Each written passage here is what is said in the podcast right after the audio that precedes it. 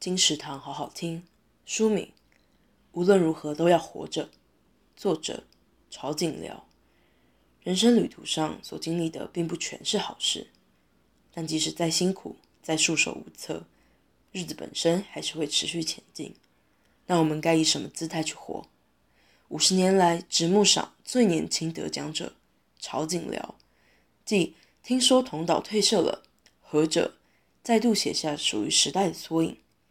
从日常的单薄与复杂，到新的脆弱与坚强，用六篇故事带我们去目睹关于活着那些不足为外人道，但又无比真实的瞬间。无论如何都要活着。由采石文化出版，二零二一年九月。金石堂陪你听书聊书。